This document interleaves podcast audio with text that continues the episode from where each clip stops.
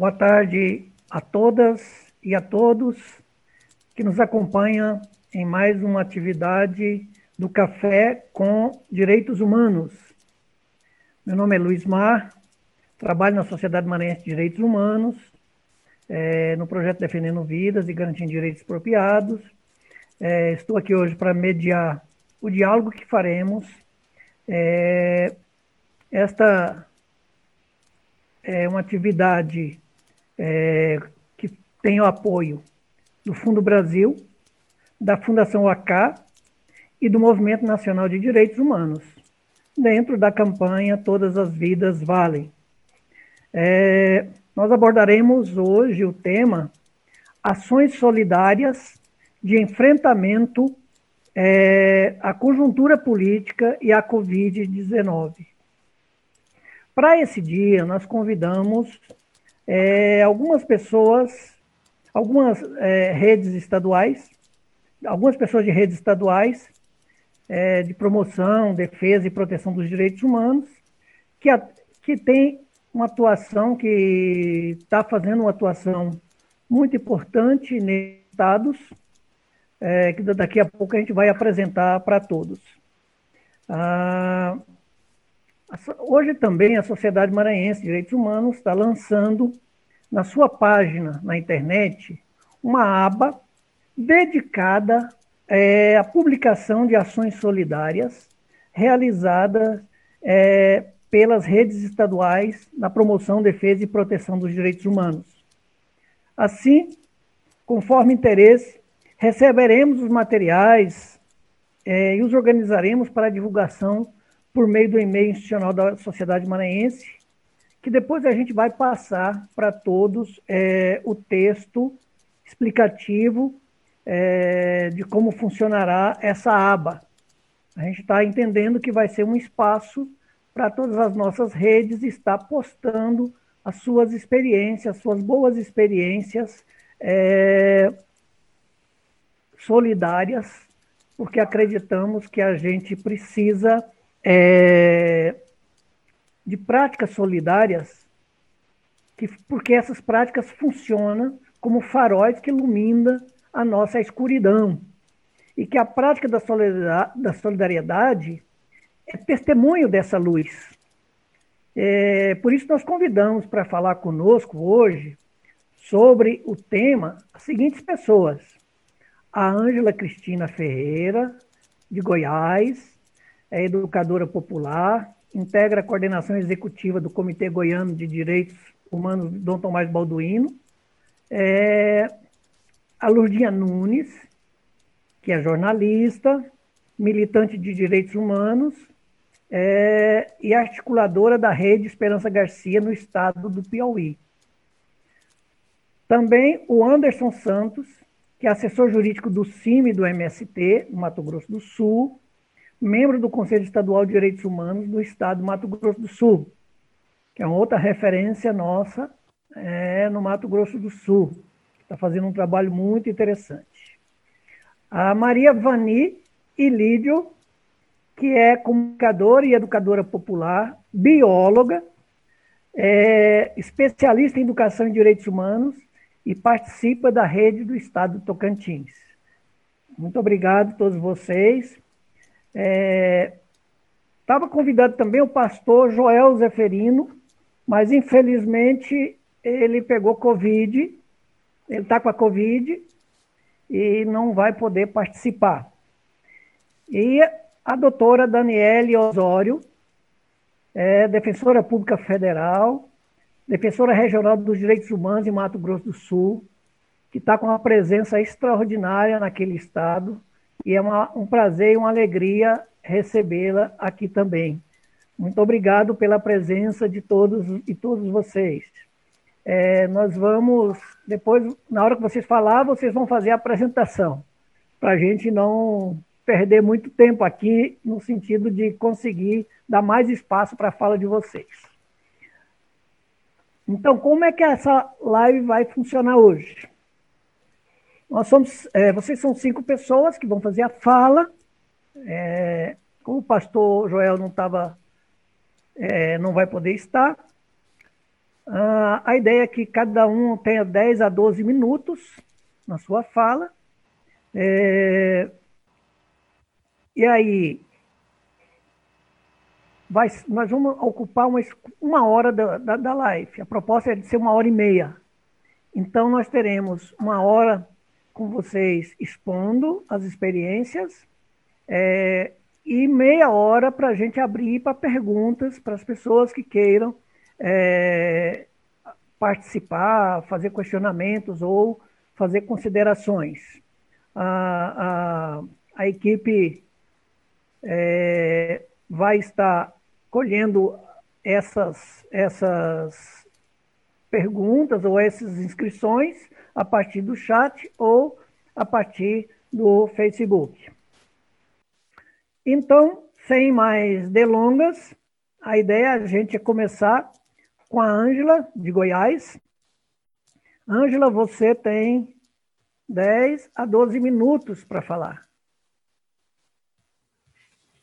Tá. Boa tarde a todas e todos, a essa linda rede de defesa da vida.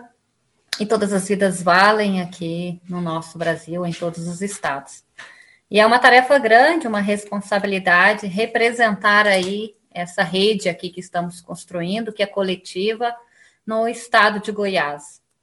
É, são várias ações, né? E nesses períodos de profundos retrocessos de direitos e de violações de direitos humanos, nós temos é, assim recebido essa beleza que são várias ações de solidariedade, né? E a solidariedade na nossa concepção é essa de partilha, também de atuação e também de exigibilidade de direitos humanos, pois nós não compreendemos que tudo que as diversas redes e campanhas e iniciativas, experiências no estado de Goiás e no Brasil, é isso como assistencialismo, mas compreendemos que é uma questão de justiça social, a luta pela superação de todas as as violações, em especial a fome, a miséria é, e tudo mais.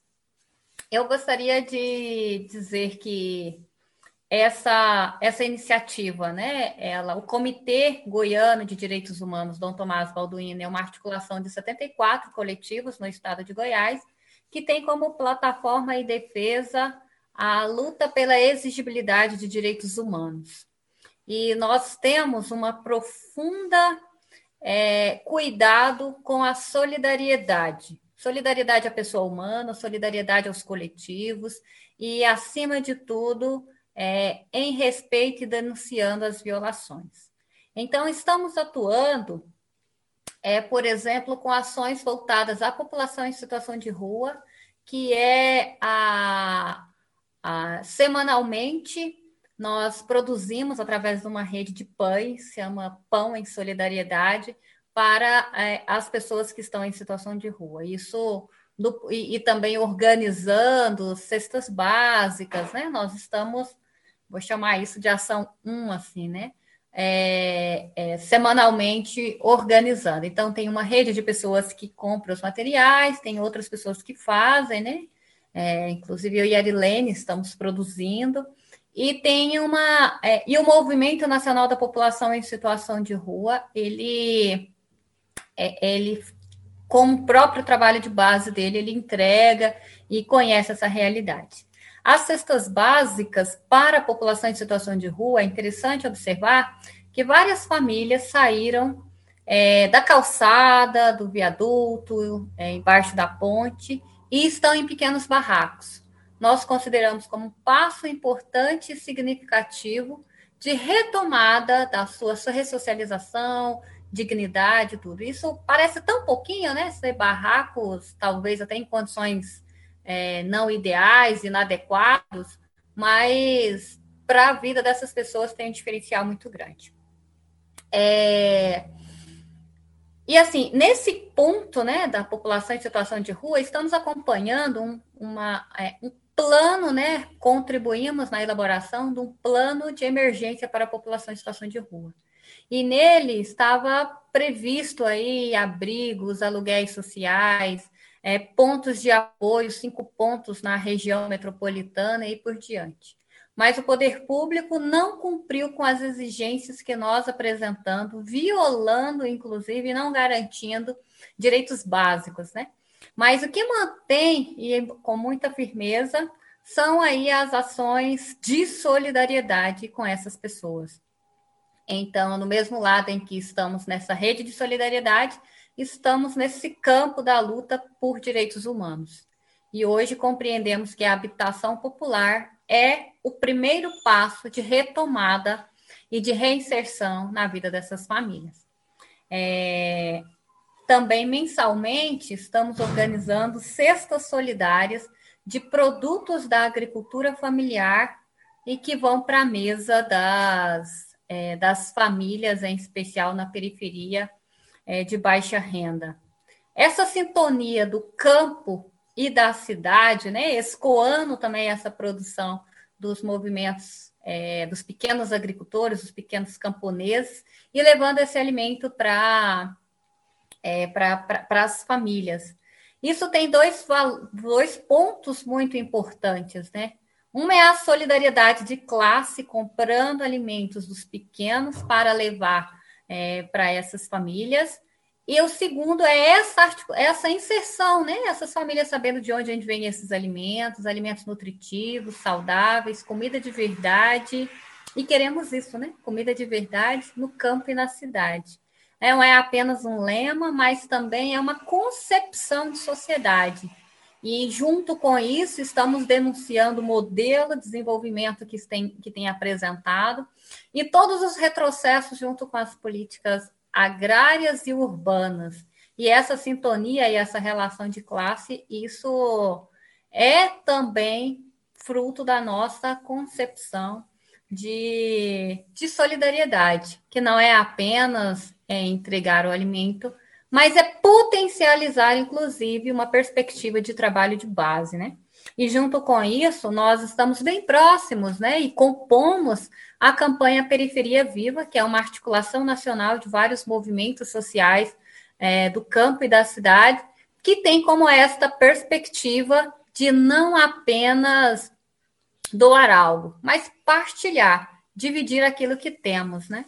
É, então, essa tem sido uma, uma, uma, ação muito bonita e impactante, inclusive do ponto de vista é, da, do nosso acúmulo de força e de formação para o nosso projeto de sociedade.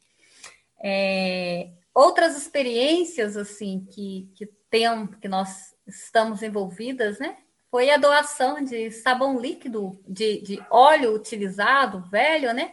Que seria talvez um pouco mais para o lixo, e esse sabão e esse é, óleo usado sujo foi transformado em sabão líquido e distribuído e realizado como complemento das cestas, já que o álcool gel e o material de limpeza é muito caro.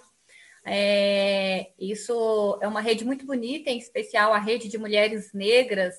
Elas gostaram muito dessa primeira iniciativa que foi feita e agora está se espalhando em diversas regiões é, de Goiânia. Inclusive, na próxima, nessa próxima semana, tem uma nova oficina de sabão, é, de sabão líquido, e junto com esse sabão líquido, né, com poucas mulheres, é, com todo a, a, a, os cuidados sanitários e também de distanciamento, essas, junto com esse sabão, nós discutimos né, desigualdades sociais, é, o impacto que essa pandemia tem gerado, em especial na vida das pessoas é, do povo pobre, negro e na periferia, que nós temos percebido. É, é, e assim, né, quando vamos, a rede vai crescendo, as ações de solidariedade, né, diversas, o movimento camponês popular, por exemplo, eles elaboraram um projeto para a Fundação Banco do Brasil, no sentido de comprar os alimentos dos produtores para serem distribuídos com coletivos urbanos. Né? Identificamos seis grupos é, e esses grupos foram envolvidos nessa entrega desses alimentos dos camponeses, do, do, do movimento camponês popular.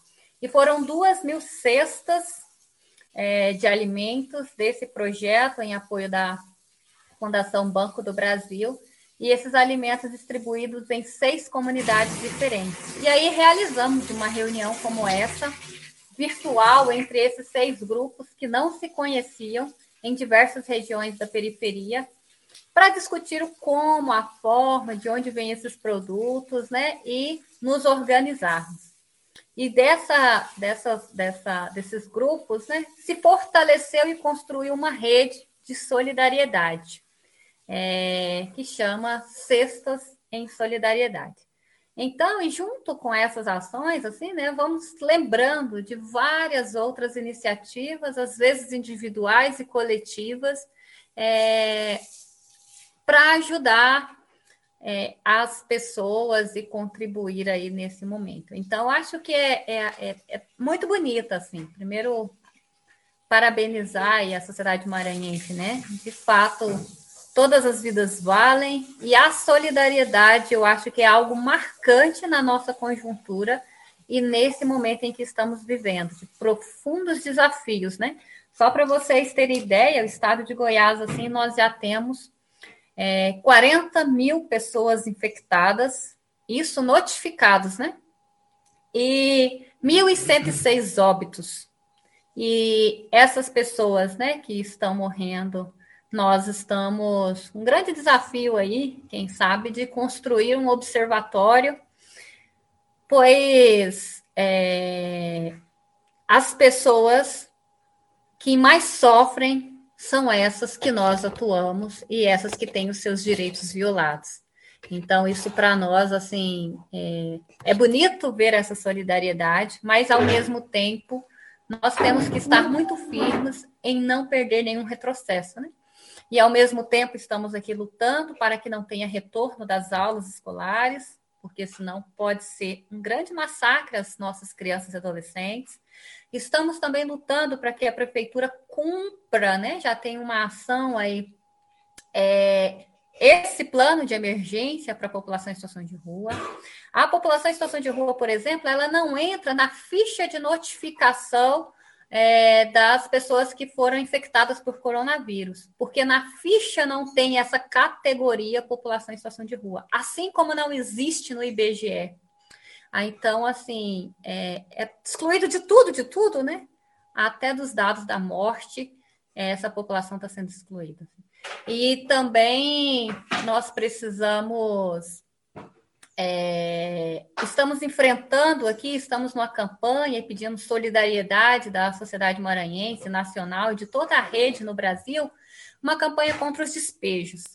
Em plena pandemia, há 15 dias atrás, a prefeitura de Goiânia, ela despejou 15 famílias que estavam acampadas, ocuparam um, uma área pública é, e a prefeitura foi lá e queimou, queimou os barracos, móveis, os principais, é, é, roupa de cama, assim, né? Os principais bens dessas famílias, predominante crianças e mulheres, né? E a, a prefeitura fez isso, as, as famílias ficaram na beira do asfalto, agora a prefeitura vai lá para um despejo da rua. Então, isso, é, essa, essa situação aqui, né? Estou fazendo uma denúncia pública e isso está previsto para acontecer na, nessa semana, talvez até sexta-feira, esse segundo despejo. Então, assim, plena pandemia, nós, com todos os tratados, acordos, pactos, inclusive resoluções do Conselho Nacional de Direitos Humanos, é, internacional aí, de, a prefeitura de Goiânia ela ainda realiza essas, é, é, esse tipo de violência e nem tinha decisão judicial, hein? Luiz Mar é advogado e Anderson é advogado. É, mas ela, ela realiza esse despejo. E aí nós estamos organizando uma campanha que está bem bonita, que chama Parem os Despejos e mais de 50 coletivos no estado de Goiás assinam e vários coletivos nacionais também fazem aí adesão. E nacionalmente, né, estamos compondo uma rede muito bonita também, Despejo Zero. E amanhã será o lançamento dessa campanha Convido aí a todos para se somarem, toda a rede de direitos humanos, né? Em especial da nossa campanha Todas as Vidas Valem, para entrar nessa grande campanha para ajudar é, no despejo zero no campo e na cidade. E sabemos que a nossa luta né, em defesa de direitos humanos, ela está tanto no campo da solidariedade, campo no campo da denúncia, quanto na exigibilidade de direitos humanos. E não é porque né, nós estamos construindo, e acho que esta rede de solidariedade, essas redes, as diversas experiências, elas nos motivam muito a continuar firmes e denunciando todas as violações. E como dizia Dom Tomás Balduino, que é a nossa referência, a quem fazemos homenagem, o nosso comitê, direitos humanos não se pede de joelhos, exige-se de pé. Então, é, não sei meu tempo, Luiz Mar, se eu já passei. Já, né? Já. Ainda bem que você é um moderador muito gentil. É. Muito obrigado, Ângela. É muito bom né, essa experiência que você trouxe. A gente vai falar nela mais tarde. E a gente convida então a Lurdinha para continuar a nossa live. Boa tarde a todas as pessoas que estão assistindo, meus colegas de fala. É muito importante esse momento que para que nós possamos discutir, falar a respeito da solidariedade. Mas não a solidariedade não como uma palavra, mas como ação, como atitude. Eu, eu sou Lurdinha Nunes, eu moro em Teresina, na, sou, eu sou é, demais piauiense, né? escandalosamente piauiense, pode-se dizer. É, coordeno a rede Esperança Garcia, de, de, que trabalha com a defesa dos defensores de direitos humanos. É, atuo, atuo também no MNDH, do Estado, e no Comitê Estadual de Educação e Direitos Humanos e o Comitê de Combate à Tortura. Nós vamos falar aqui, eu também tenho uma formação em jornalismo, e Vani também sou bióloga.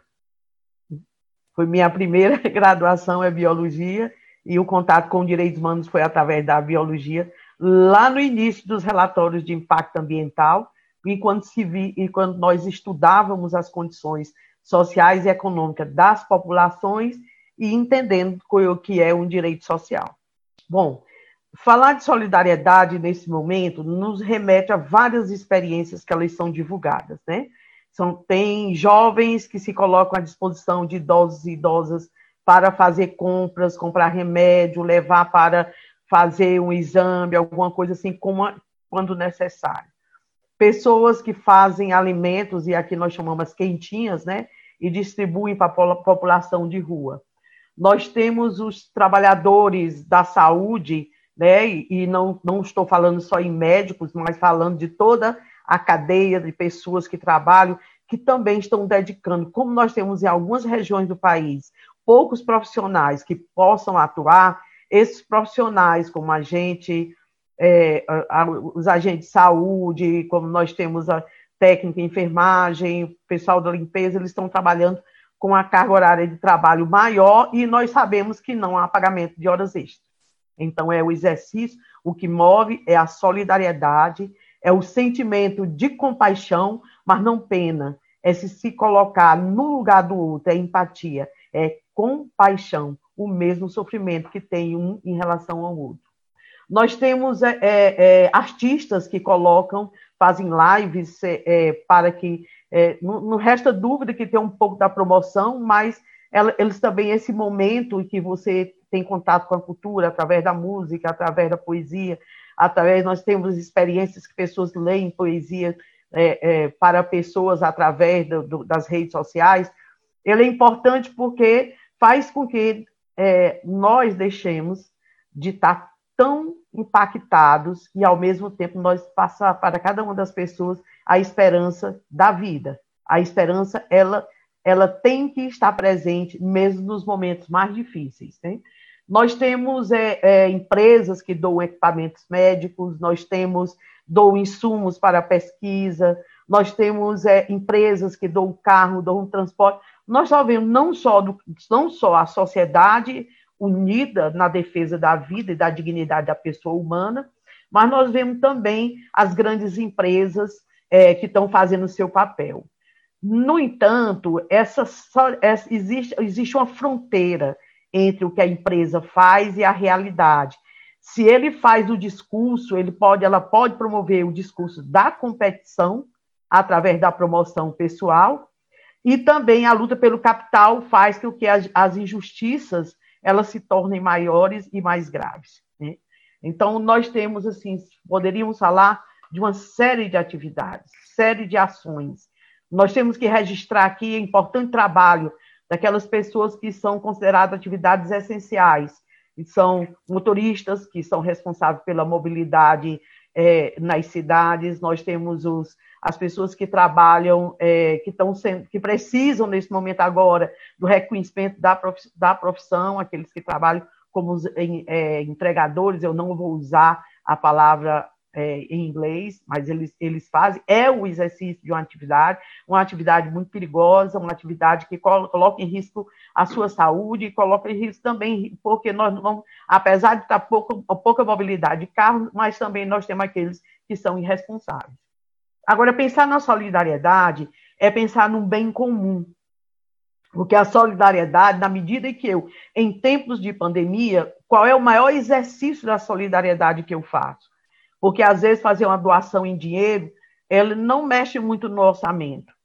Às vezes, dar uma palavra para alguma pessoa é importante, mas muitas vezes é porque ela não tem tanta importância quando o cuidado, ter aquela consciência que o cuidado que eu tenho em relação à minha pessoa é o mesmo cuidado que eu terei, que tenho em relação às, à, à, à repercussão. Eu estou cuidando de mim, mas a, o, é um bem comum. Como bem comum, o outro, a outra pessoa, ela vai ser beneficiada, porque eu vou diminuir o impacto das contaminações e com o decorrer, quem estudou história da, das doenças, né, história social das doenças, sabe que na medida que eu vou diminuindo a quantidade de contaminações, eu também vou é, ao espaço da, da, da, e o número de mortes, eles também vão diminuindo. Então, ter, esse aí é um bem comum. Mas nós temos que ter um, tem que ficar atentos enquanto sociedade nesse exercício, não só no confinamento, mas não no monitoramento, no, é, é, é, vigiando, eu vou usar o, o piauiês, né, vigiando, verificando, averiguando as pessoas, os políticos. Porque nós sabemos que no ano que vem nós temos uma eleição. Quais acordos estão acontecendo no momento de votação? Nós tivemos uma grande mobilização que permitiu o auxílio emergencial. Mas nós temos agora um, um, um governo que não tem recursos e não quer repassar esse recurso. Acha que 200 reais é suficiente para a sobrevivência das pessoas. Nós temos que monitorar, nós temos que exigir. Nós não podemos permitir que abra a porteira e a boiada passa, como nós temos a votação do Fundeb. A educação ela é essencial. Então, tem outro lado, por outro lado também, nós, nós temos que cobrar e estar presente, porque, por incrível que pareça, o que nos choca bastante a todo mundo é a quantidade de gestores que estão sendo presos por conta do superfaturamento de, dos equipamentos e insumos para o tratamento e o cuidado, que são as EPIs, que são os cuidados que as pessoas têm quando vão atuar diretamente com com um paciente, que eu estou fazendo um recorte é, no nos hospitais, nos postos de saúde, nas UPAs, tudo, todos esses locais eles são extremamente necessários. Não, não justifica. Isso é um crime hediondo. Isso é um crime muito grave, porque você usa, é, você utiliza o recurso que é da população para benefício próprio, há o corrupto e o corruptor, nós não podemos pensar que somente no caso do Rio de Janeiro o secretário de saúde foi preso, mas nós temos que pensar nas pessoas que favoreceram, que possibilitaram, que deram vazão a, essa, a essa, essa, esse crime hediondo. Eles possibilitaram isso. Então, nós temos que usar. Qual é o mecanismo que nós temos agora? São as redes sociais. Nós temos que fazer bom uso das redes sociais para que possamos cobrar. Então, nós temos que cobrar dentro do, do, do, cobrar do Estado, nas todas as esferas, né? O Estado é, é, nós temos que cobrar do Estado municipal, estadual e federal, mas nós temos que cobrar também do, é, é, do Estado do, do país. Quais são as alianças que estão acontecendo?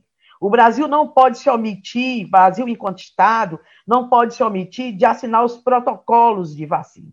Nós passamos por aquela situação e que deixou todo mundo né, preocupado e, ao mesmo tempo, espantados. Né? Por que, que o Estado brasileiro, um, país que tem dimensões continentais, que tem é, mil, bilhões, várias situações de vulnerabilidade, nós temos é, do Oiapoque ao Chuí, nós não temos riqueza, nós temos poucas pessoas que detêm muito dinheiro e milhões de pessoas que passam, pessoas que passam pela fome, pela, pela a, a, a, a miséria mesmo, a fome dói. Como que um pai diz para uma criança não tem o que comer? Como que vai dormir tomando chá ou mingau de farinha de mandioca? Sabe? Então, é, é um país que ele tem tudo para ser bom, bom para os seus cidadãos, mas cada dia que passa ele torna-se mais injusto. Agora eu gostaria de falar das experiências da rede é, Esperança Garcia de, nesse momento de, de, que é necessário a gente viver essa solidariedade. O discurso ele é perfeito, perfeito, mas o discurso, como diz o Gandhi, o discurso, se ele não é compatível com a sua atitude, com a sua ação, ele é um discurso vazio. Então, é, é, desde abril, nós, nós, reunimos as entidades e pessoas que, que, que é, têm interesse em fazer acompanhar a Rede Esperança Garcia, também o Comitê de Educação em Direitos Humanos, o Comitê de Prevenção e Combate à Tortura, o Movimento Nacional de Direitos Humanos, que aqui no Piauí nós trabalhamos de fato como redes de atuação na defesa dos direitos humanos. Nós fazemos, então, nós iniciamos primeiro com a campanha para arrecadar cestas básicas para distribuir para as populações que e como ainda estava naquele no início do processo da ajuda emergencial nós é, é, é, parece ser um pouco complicado e contraditório você estabelecer critérios mas nós pensamos diante de uma família que não tem que não tem trabalho não tem renda e muitas vezes a pessoa tem uma atividade comercial mas no momento não está podendo comercializar então, é, qual é a situação pior do que todas? É quando a pessoa tem alguém é, com a doença crônica, como os pacientes renais, crianças com hidrocefalia, crianças com câncer. Então, no primeiro momento, nós procuramos é, fazer o levantamento e atuar junto com, e no primeiro momento foram, foram atendidas 200 famílias, né, e que tinham esse, essa, esse perfil, o perfil de não ter renda, não ter perspectiva, infelizmente, você chegar. É, nós, nós tivemos esse primeiro momento. Depois, o outro momento, nós é, possibilitamos o encontro de pessoas, pessoas que tinham a intenção, gostariam de ajudar, mas é, tem, tem, tinha medo de não estar tá entregando os recursos ou possibilitando apoio a essas famílias ou pessoas é, é, de forma não, não, não, não acontecer nada que, por exemplo, de fazer uma doação e quem receber a pessoa que não tem a necessidade de receber, como nós vimos o grande escândalo de as pessoas com condição financeira recebendo ajuda, ajuda emergencial. Né?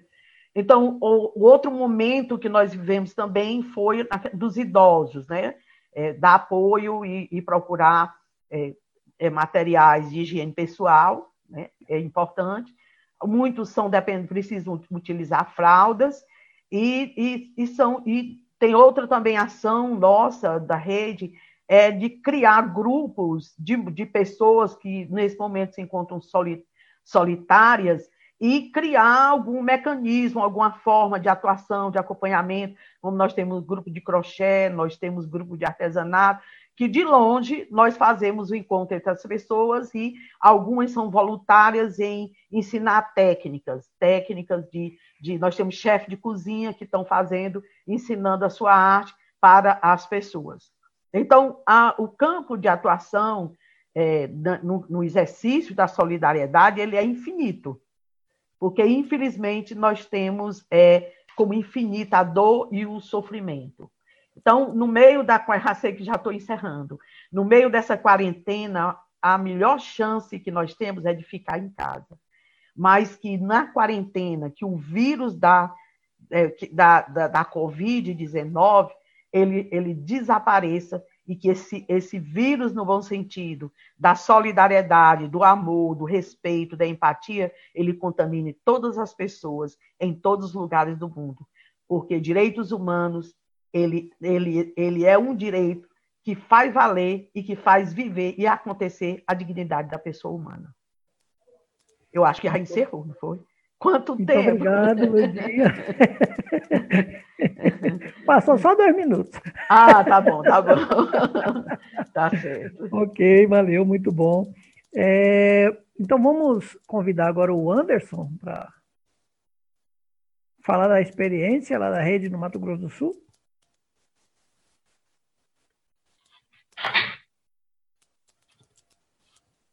Sim, Luiz Marcos.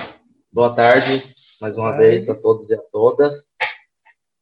É, eu me chamo Anderson, sou advogado aqui em Mato Grosso do Sul, diretamente ligado ao Conselho de Higienista Missionário e ao Movimento Sem Terra.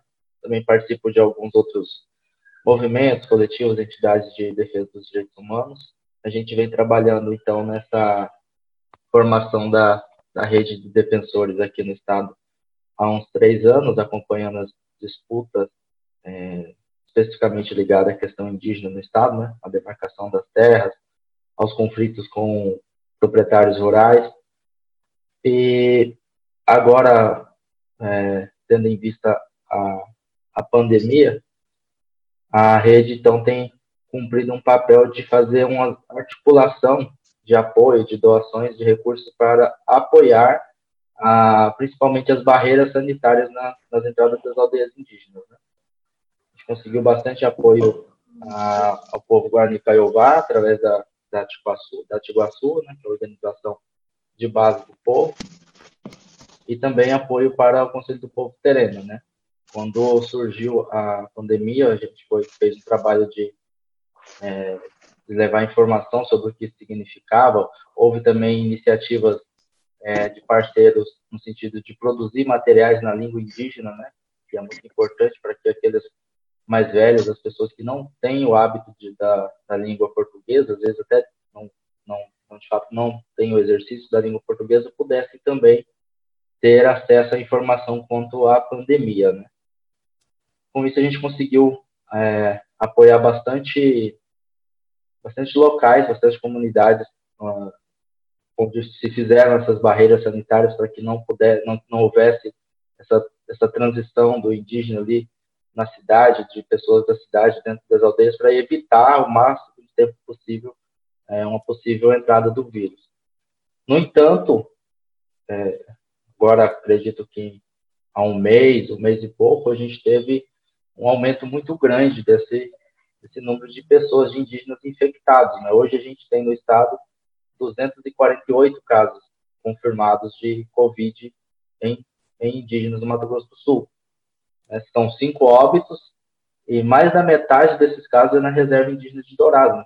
Tem 178 casos só na reserva indígena de Dourados, que é uma, uma área de menos de 3 mil hectares, onde uma, com uma população de indígenas vivendo num estado de extrema miséria, aproximadamente 17 mil pessoas. Então, a, a dificuldade de fazer o controle, de fazer a prevenção é muito grande nessas comunidades que estão num, num estado de vulnerabilidade já histórica. É, e esses casos é um, um fator interessante que esse, essa explosão de casos na reserva foi provocada por conta do trabalho de indígenas nos frigoríficos da região. Então, quando surgiu a, a, a, Covid dentro dessa reserva já surgiu com mais de 30 casos. Todos de trabalhadores vindos da, da, da, da do frigorífico. Né? Então, a gente tem feito esse trabalho de fazer uma articulação, de é, pedir doação, fazer, promover campanhas para distribuição de kits de higiene, né, de álcool gel, máscara para, as fronteiras, né, materiais para, para cestas básicas também de alimentos para as famílias que estão com a maior necessidade, nunca dá para atender todo mundo, mas o empenho é, é grande para que a gente possa fornecer isso, né? Aí a gente tem, aí a gente passa por vários outros fatores, né? Nesse, nesse relaxamento que ocorreu pela iniciativa do presidente da República de tratar a pandemia como se fosse algo é, irrelevante, né? fez com que a, a, os isolamentos nos municípios também fossem se flexibilizando aos poucos. Né? Campo Grande, que era um exemplo de, de cuidado com a pandemia, se tornou agora um caso de muita preocupação, que a qualquer momento pode estourar é, como um, talvez o um maior, maior cenário de, de contaminação do país. Então a gente tem, tem muita dificuldade para poder fazer essa, essa proteção das comunidades de fato, né? E paralelo a isso vem o, a, ainda a investida dos, da, da, discriminação, do preconceito. A gente vê a figura do indígena que não tem acesso a kits de higiene, não tem acesso a, a equipamentos de proteção, como a máscara, por exemplo, ser, é, ser exposto né, nas redes sociais por empresários é, por não estarem utilizando a máscara como se ele tivesse um privilégio, né? como se o privilégio para o índio é ele não ter condições de se precaver pela doença e poder transitar na cidade, ser flagrado para transitando na cidade, como se isso fosse um, um privilégio, né? É, são vários casos, vários relatos dessa discriminação que os empresários, a classe é, economicamente mais rentável da, da região de Dourados em específico, trata a figura do indígena ainda como se ele tivesse privilégio por não poder se proteger. Né? É uma coisa assim muito absurda. Também tivemos um fato agora em aqui da ONU na, na inauguração de uma obra pelo governo do estado, no distrito Anaipec, que houve uma, uma, aglomeração e agora a gente tem dois caciques internados por Covid na, na, na cidade da ONU. Então são coisas que a gente tem que ir acompanhando, ir assessorando, acompanhando aqui. É, conseguimos também apoio nesse momento para a perfuração de poços artesianos nas reservas, né? Conseguimos na reserva de Dourados, lá em Tonaipeg e alguns outros locais que ainda estão se encaminhando. São os apoios que a gente consegue, tá, tem conseguido dar para a população, para que eles se mantenham é, dentro de casa, dentro da aldeia, e a gente possa evitar essa, esse alastramento do, do Covid aqui nas aldeias. A rede se mantém, né, continua constituída, com uma grande presença de diversas organizações, né, a Daniela, a doutora Daniela, que está também na live, é, é uma pessoa que compõe a rede aqui no estado, né, vem de um órgão público, temos também diversos outros órgãos, outros movimentos sociais que compõem essa rede que visa dar essa, essa atenção nesse momento ao enfrentamento da Covid. Por fim, eu destaco também que o Movimento Sem Terra também fez uma campanha de doação de sementes orgânicas há pouco tempo, distribuiu toneladas de sementes orgânicas nas aldeias indígenas aqui do estado. E essa é a situação que nós temos agora, né? Uma grande preocupação com, com a forma que o poder público está apoiando a, a manutenção de uma barreira sanitária na, nas comunidades indígenas. Ainda muito precária, é feito basicamente pela vontade e autonomia das comunidades, né? é, não há um apoio efetivo do poder público em fornecer insumos para que se, se faça essa, essa vigilância, esse cuidado para que o vírus não entre na cidade. Existe um, uma campanha é, preconceituosa nas redes sociais, é, querendo ainda colocar o índio como se ele, no momento desse, ainda tivesse algum privilégio somente por não ter condições de acessar equipamentos de para que se promovam os cuidados, né? Então, aqui no estado, a situação em relação ao enfrentamento à Covid é essa, né? Os hospitais estão todo, a maioria deles com os leitos todos ocupados, Campo Grande chegou a 100%.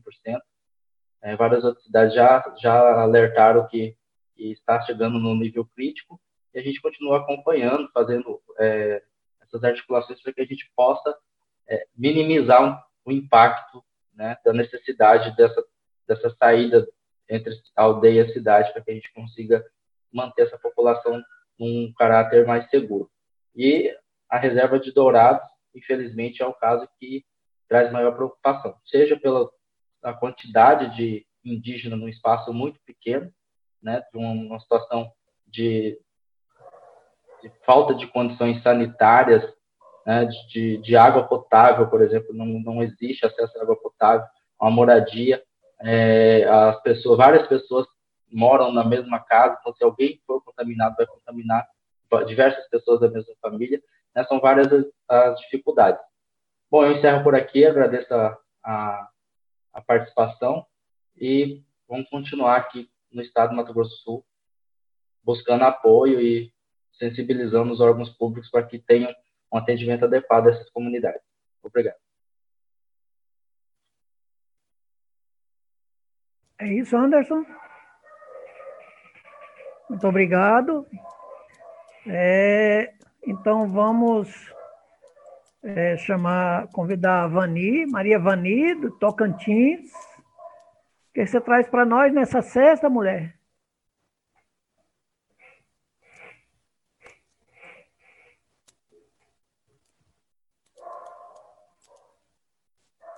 Seu, seu, seu, som, seu microfone está fechado. Vani, seu microfone está fechado.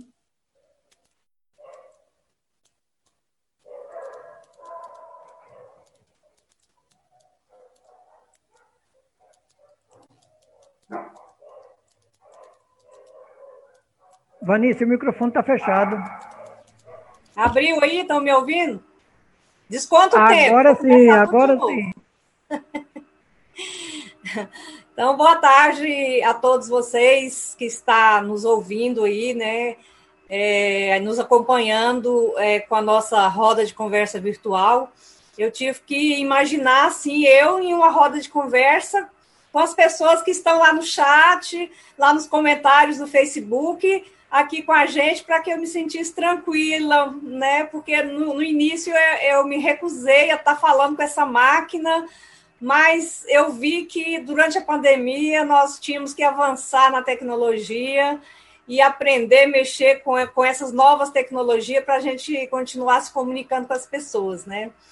É, aí eu muito feliz de estar aqui é, com vocês do SMDH, porque é parceiro nosso aqui no Tocantins, o nosso movimento estadual de direitos humanos, na qual eu sou coordenadora, tem um apoio muito grande é, aí da SMDH e também do MNDH.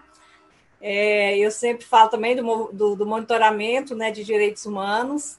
Fizemos algumas oficinas aqui no Tocantins, e através dessas oficinas foi que nós instituímos aqui a rede de defensores e defensoras de direitos humanos aqui no estado, que é composta, a direção da rede é composta é, pelo Centro de Direitos Humanos de Palmas, pelo MST, pelo MAB, pelo CIMI é, e, e, o MED, né? E ah, a CPT. Então, é, as seis entidades compõem aqui a coordenação é, do projeto é, da rede de defensores e defensoras de direitos humanos aqui no Estado.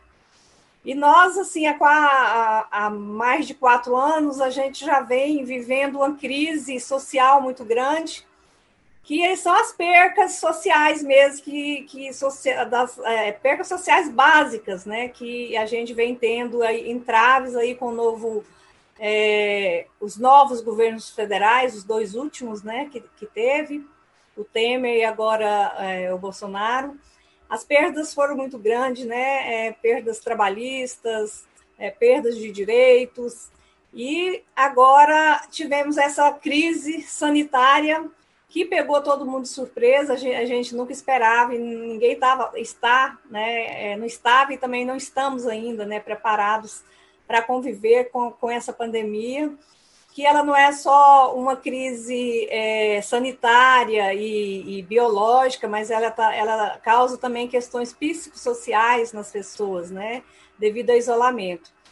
E eu costumo dizer, nós fizemos uma parceria aqui com a Comesa Brasil, e eu sempre falo para eles: nós somos novos nessa questão da segurança alimentar, porque ah, os direitos humanos da segurança alimentar não era é, tão forte e tão preciso como está sendo hoje, porque a gente teve tempos no Brasil que do projeto do programa Fome Zero, por exemplo, que a fome não era é, tão nítida, né? É, tão preocupante como é agora. E aí, de repente, a gente se viu é, tendo que trabalhar um direito humano à segurança alimentar, que nós, das entidades de defesa de direitos humanos, é, era uma pauta que estava assim, não em alta, né, como está agora. Então, nós também, assim como a gente tem que readequar a, a nossa convivência virtual, a gente também tem, teve que se readequar a lutar por mais um direito, que é o direito à segurança alimentar para as pessoas que nós atendemos nas nossas entidades. Então, eu falo assim, principalmente nisso nos pegou de surpresa, porque realmente a gente não, não tinha, não, nós, aqui no Tocantins, a gente não tinha expertise de trabalhar com a questão da segurança alimentar. Até mesmo porque isso veio surgindo de quatro anos para cá, com os desgovernos né, que a gente vem tendo que não é, é que está aplicando uma, uma política de morte, né? Não é a política da vida, mas é a política de morte. E para nós, defensores e defensores de direitos humanos, todas as vidas valem. E nós, as entidades, tivemos que pensar em ações emergenciais para atender as pessoas.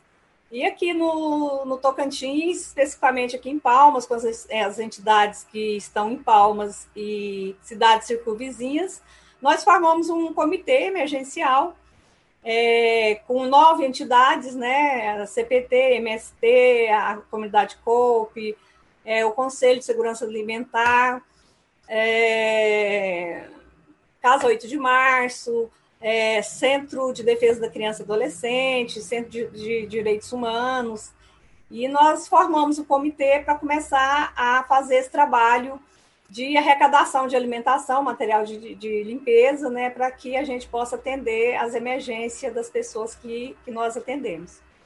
Eu, eu percebo, no, a, a, nossa campanha chama Solidariedade mais contagiante do que o vírus. Mas eu percebo assim que as grandes empresas é, estão assim bem mobilizadas para estar tá contribuindo é, com a questão da solidariedade, né? A gente vê aqui Bom, aqui em Palmas, por exemplo, a gente vê doações de, de grandes empresas, né? Mas eu não percebo, eu tenho uma preocupação com essa solidariedade de forma da pessoa, da pessoa física. A pessoa jurídica é, está solidária, mas eu percebo que a pessoa ainda falta muito solidariedade com as pessoas físicas. E na nossa campanha é, de arrecadação de cesta, de material de limpeza, nós tivemos muito, muita pouca arrecadação as arrecadações maiores vêm da sociedade civil, de entidades do, do exterior, né, que, que, tá, que já tem o costume de, de, de nos ajudar, é, vem de projetos é, da sociedade civil que, que nós somos parceiros, mas é, não vem muito assim das pessoas físicas individualmente. Mas a, é, nós já conseguimos é, arrecadar umas 500 cestas básicas, né? Estamos agora, 200 delas vão ser começar a distribuir amanhã. Estamos também com um projeto, é, o MST está fabricando sabão para fazer doação. É, as cestas que, que a gente está comprando, nós mapeamos é, os agricultores familiares é, que têm é, mantimentos que a gente pode colocar na cesta, né? Então, nós fizemos uma compra grande agora de agricultores familiares é, de farinha, de feijão e de polvilho, né? Então, é, a gente está pensando nessa questão também da economia solidária, né? De comprar é, dos pequenos agricultores que também estão em dificuldade. É, as pessoas é, estão também na luta com a questão do, da volta às aulas, é muito preocupante é, as nossas crianças e os nossos adolescentes. É, observamos também a questão do aumento da violência contra a mulher e contra a criança e adolescente, né? Eu sou suplente no Conselho Tutelar aqui e, assim, vira e mexe, eu estou ocupando lá um mês, dois meses, três meses, e ultimamente eu fiquei três meses lá e fiquei assustada com as condições da maioria das famílias atendidas pelo Conselho Tutelar, que atende, é, em média, de três a cinco filhos, né? Eu não tinha noção que aqui tinha uma realidade de famílias com, com tanta criança em casa. Só quando eu entrei no Conselho Telar, comecei a entrar na casa das pessoas assim, é, atendidas lá, que eu fui ver que as famílias que nós atendemos têm essa quantidade de filhos. E é uma preocupação muito grande, porque a gente é, dá uma cesta básica para quem tem três, quatro filhos, não dá nem para semana, né? Então, essa, essa situação da segurança é, alimentar é, tem que ser vista é, pelos governos, né? É, muitas pessoas não estão conseguindo receber o auxílio emergencial por N motivos, né? As escolas aqui, eles estão dando uma cesta básica, mas só para as famílias que já têm o Bolsa Família. Então, a, as famílias que não têm Bolsa Família, elas já são excluídas de não ter o Bolsa Família e é excluída também de não ter a cesta básica que as outras, as outras crianças recebem na escola, né? É, estamos fazendo projetos de, de, arrecadação, a comunidade Cope recentemente também é, recebeu um projeto, fez um projeto do Banco do Brasil também, né? Está sendo beneficiada. É, a Caritas também está ajudando, contribuindo aqui no, na Caritas de Palmas, né? Através da Arquidiocese também, estão fazendo uma campanha grande. O MST é, também está fazendo campanha, né? Pessoas que têm uma produção grande nos assentamentos estão doando também para as pessoas aqui da, da cidade, que eu achei um gesto assim, muito bonito, a doação que foi feita aqui de frutas, verduras, é, para as famílias aqui da cidade, né? E é isso aí, a gente precisa cada dia mais a cultivar essa solidariedade é, de forma bem, bem pessoal, né? É, as empresas é, estão se mobilizando, mas nós, como cidadãs, cidadãos, também precisamos ter solidariedade e estar tá contribuindo além da articulação.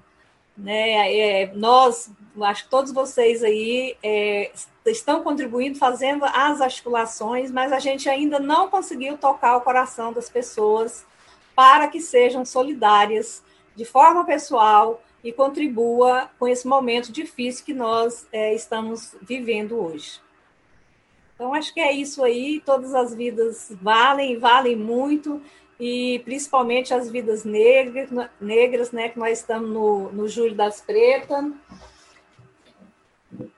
Eu tenho uma preta aqui que estava reclamando ali que não está fazendo parte da live. Fui lá pegar ela para dar um oi para vocês.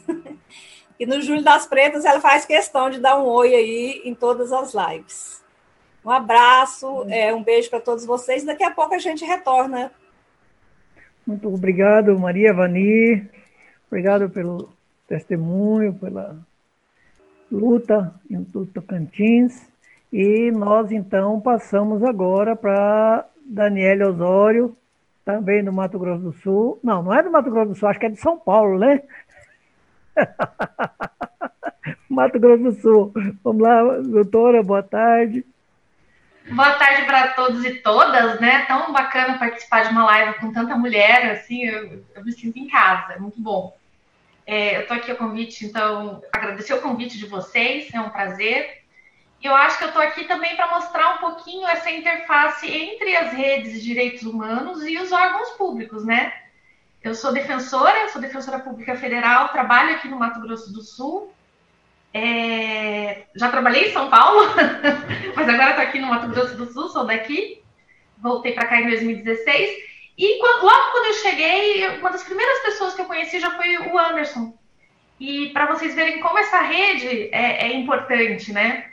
Eu, eu meio que me recusava a trabalhar com a questão indígena aqui, porque eu acho um problema sem fim e não tenho vergonha de admitir isso, porque o racismo estrutural está em todos os lugares, a gente sabe disso, né? Como eu estudei no Mato Grosso do Sul, carregava comigo é, esse racismo que é passado de geração a geração aqui, e por conta da rede, porque eu também trabalho com migrantes, trabalho com outras temáticas de direitos humanos, acabei jogada, eu digo jogada mesmo, e, e forçada pelos, pelos parceiros das ONGs, pelo terceiro setor, pelos comitês, e é como tem que ser, né? É como tem que cobrar, tem que chegar junto. Então, eu me vi numa situação que eu não tinha como não atuar. E aí, nesse cenário, né, já estar atuando com direitos humanos desde 2016, aqui no Mato Grosso do Sul, fomos todos, como vocês, é, o Covid veio e aqueles problemas estruturais que já existiam aqui, todas aquelas lesões, todas aquelas vulnerabilidades impostas às populações mais pobres explodiram. Explodiram de uma forma como eu nunca achei que, que pudesse ver. É, eu já tenho 20 anos de defensoria e eu acho que eu nunca vivi um período como esse, no sentido de que sem soluções, é, então para a gente só resta buscar caminhos alternativos. É, no primeiro momento, a gente, os, os, atores do sistema de justiça que é, a gente foi trabalhar em rede também, nesse modelo copiado da rede de solidariedade, solidariedade e direitos humanos. Então, nós fizemos várias reuniões, grupos de WhatsApp, Ministério Público do Estado, Defensoria da União, Defensoria do Estado, é, Procuradores da República, para trabalhar com temas específicos. E dentro dessa rede, acabamos nos deparando com a dificuldade da atuação judicial. Descobrimos que não adianta ajuizarmos as ações é, judiciais para fazer valer determinados direitos, porque o judiciário, não, infelizmente, não nos escuta. Né? Ou quando nos escuta, demora para escutar. E a gente precisava de coisas rápidas, né? Então, nós ajuizamos, temos várias ações civis públicas aqui em andamento, todas sem liminar, ou quando há alguma liminar, elas são inexecutáveis, né? Não nos adiantam muito. E os pedidos de socorro continuavam vindo. Então, o que, que nós fizemos, cada um dentro das suas instituições? Começamos a copiar esse modelo. Por que não fazer rede de solidariedade dentro das nossas instituições?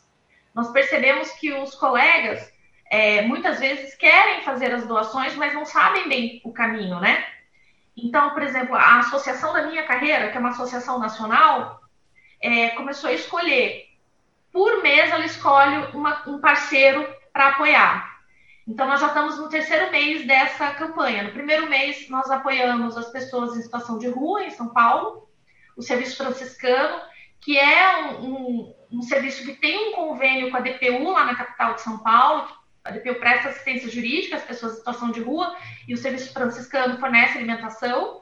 Então, naquele primeiro mês, nós apoiamos o Serviço Franciscano.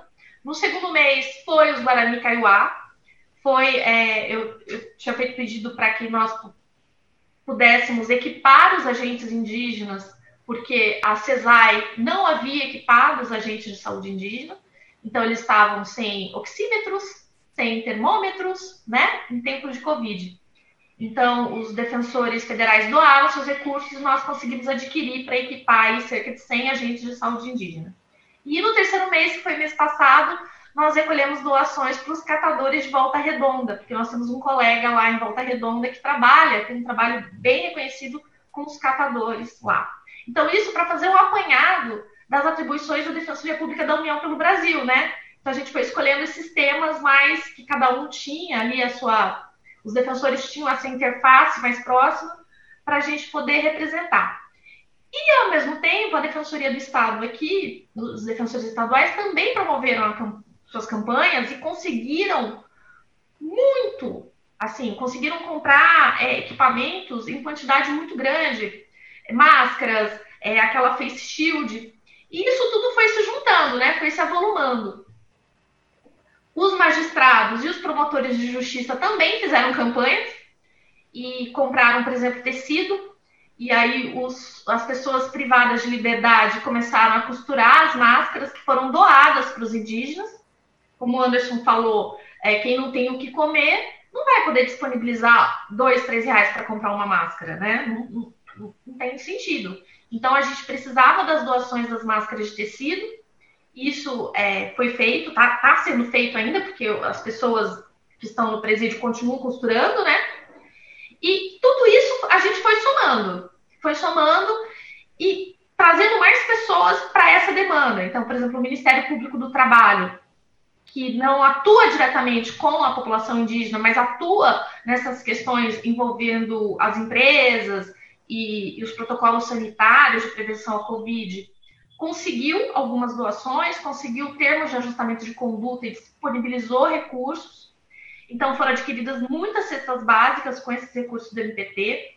Ao mesmo tempo, o Ministério Público Federal também fez solicitações ao Judiciário para liberar é, alguns valores de pagamento de multas, pagamento de prestação, de, de pena na Justiça Federal e conseguiu liberar. Com esse dinheiro é, foram adquiridos é, materiais, porque, por exemplo, o Instituto Federal, os professores do Instituto Federal de Três Lagoas se disponibilizaram a fabricação das face shields também, então a gente precisava enviar o material, isso foi feito as coisas foram se somando. Então, os coletivos, o coletivo Terra Vermelha, que é um coletivo que reúne vários militantes da, da causa indígena, conseguiu que se fizesse uma live com artistas locais, então também recolheu doação, conseguiu é, cesta básica, lona, é, muitas coisas para levar para as barreiras sanitárias. Como o Anderson falou, aqui no Mato Grosso do Sul são 66 barreiras sanitárias contadas até ontem. Então, as barreiras precisam de equipamento, precisam de alimentação e a União não fornece, o Estado não fornece. Alguns municípios têm fornecido, mas muito pouca coisa. Essa questão está judicializada, nós não temos liminar, então era necessária essa mobilização. E isso é, foi muito bacana, porque tomou uma proporção que eu não achei que pudesse se tomar no Mato Grosso do Sul, que vive essa questão de conflito e que vive o racismo diário aqui. Então, é, é, foram várias pequenas iniciativas que foram se somando. Professores da, da UFGD fabricaram é, sabão para também entregar kits de higiene para as barreiras. É, os missionários do CIMI tentando promover a entrega disso. Então, assim, tudo isso mobilizado através de rede social e grupos de WhatsApp e tentando ser o mais informal possível, né? para fazer chegar as doações o mais rápido possível, já que são comunidades distantes. É, se, se tem alguma lição, né, se vai ficar alguma lição dessa pandemia, a gente não sabe, mas eu espero que essa rede e esses laços, porque são laços que ficaram muito fortes, né? Porque são laços de comunicação que não tem horário. É, eu, eu, eu não tenho horário para receber o WhatsApp, né? Não é o meu horário das 8 às 6 da tarde, não é o horário de segunda a sexta.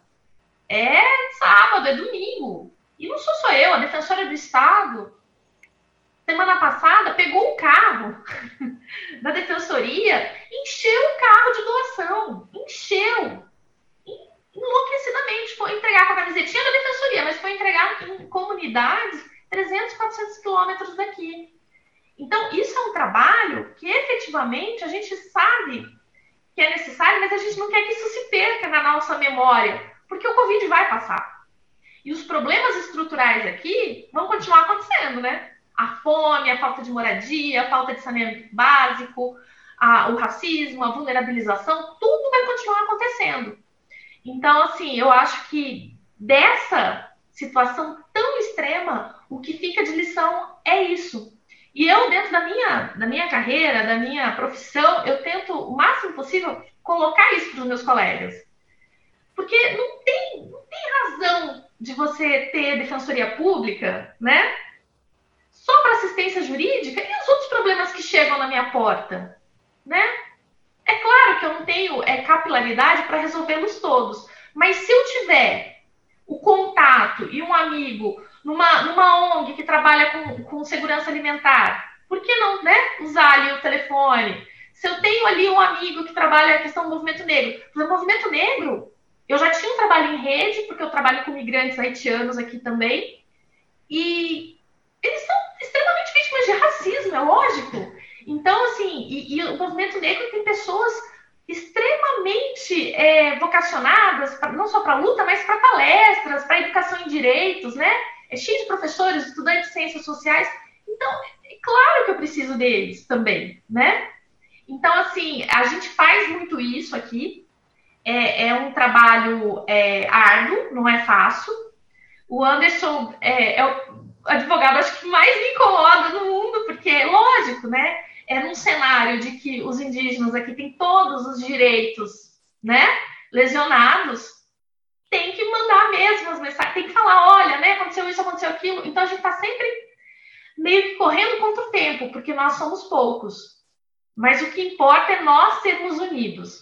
E, e, e, e, o bacana também é que a gente conseguiu, nessa questão da, do Covid, trazer para a rede pessoas que não estavam ligados a temática indígena.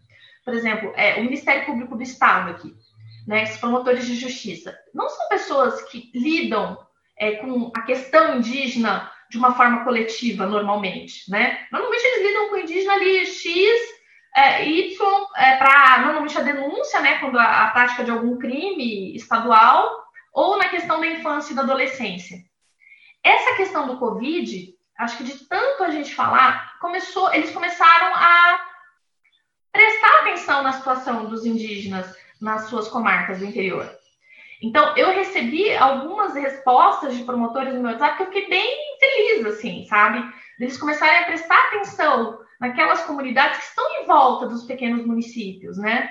De que aquelas pessoas não têm onde morar, elas moram embaixo da lona, não têm onde lavar a mão, né? Então, é óbvio que, que se ela for contaminada, vai contaminar todo mundo do município também, ela vai morrer, não vai ter essa. Enfim.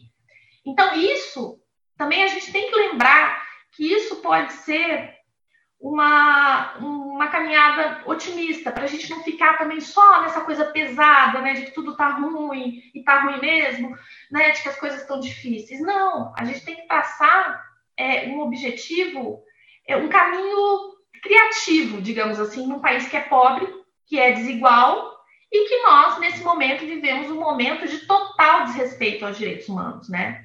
E no sentido, inclusive, de, de uma de um discurso né, falacioso de desvalorização dos direitos humanos, como se houvesse algum ser humano que fosse capaz de abrir mão do seu próprio direito de existir.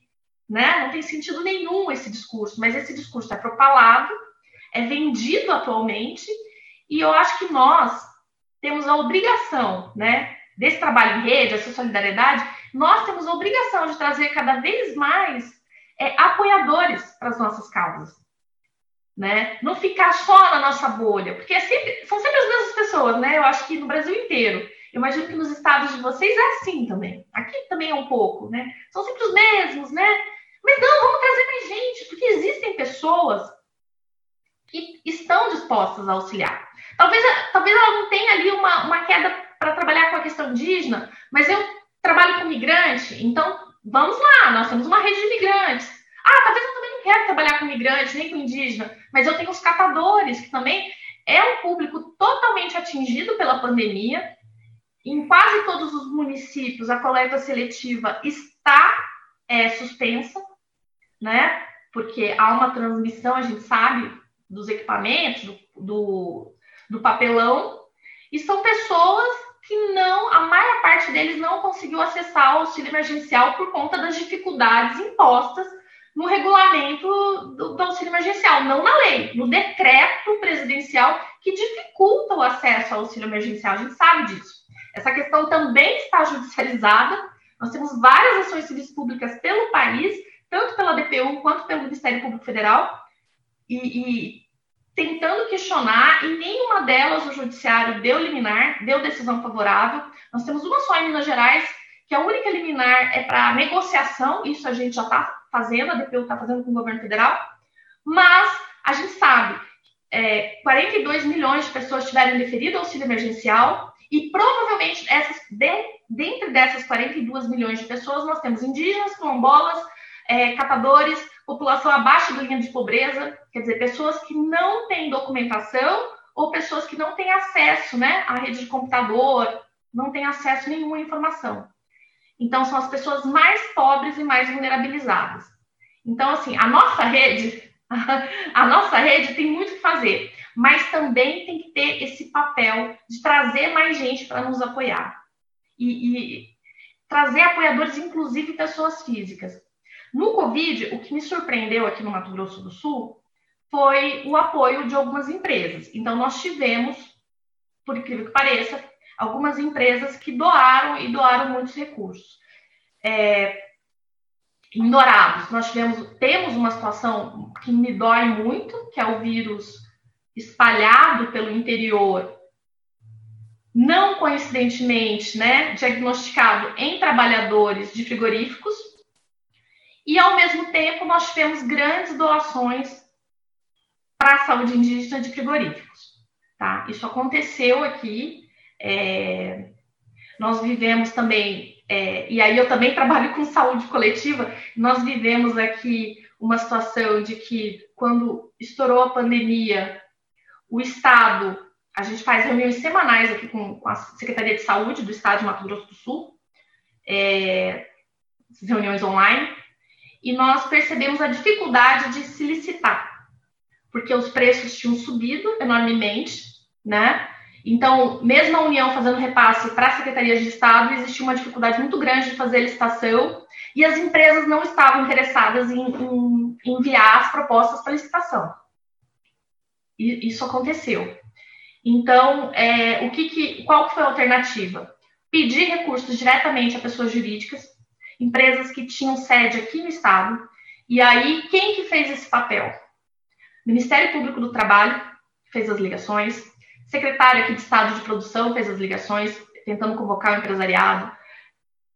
Deputados, a gente fez um grande esforço e algumas empresas, então, é, fizeram grandes doações, não de dinheiro, mas diretamente de equipamentos.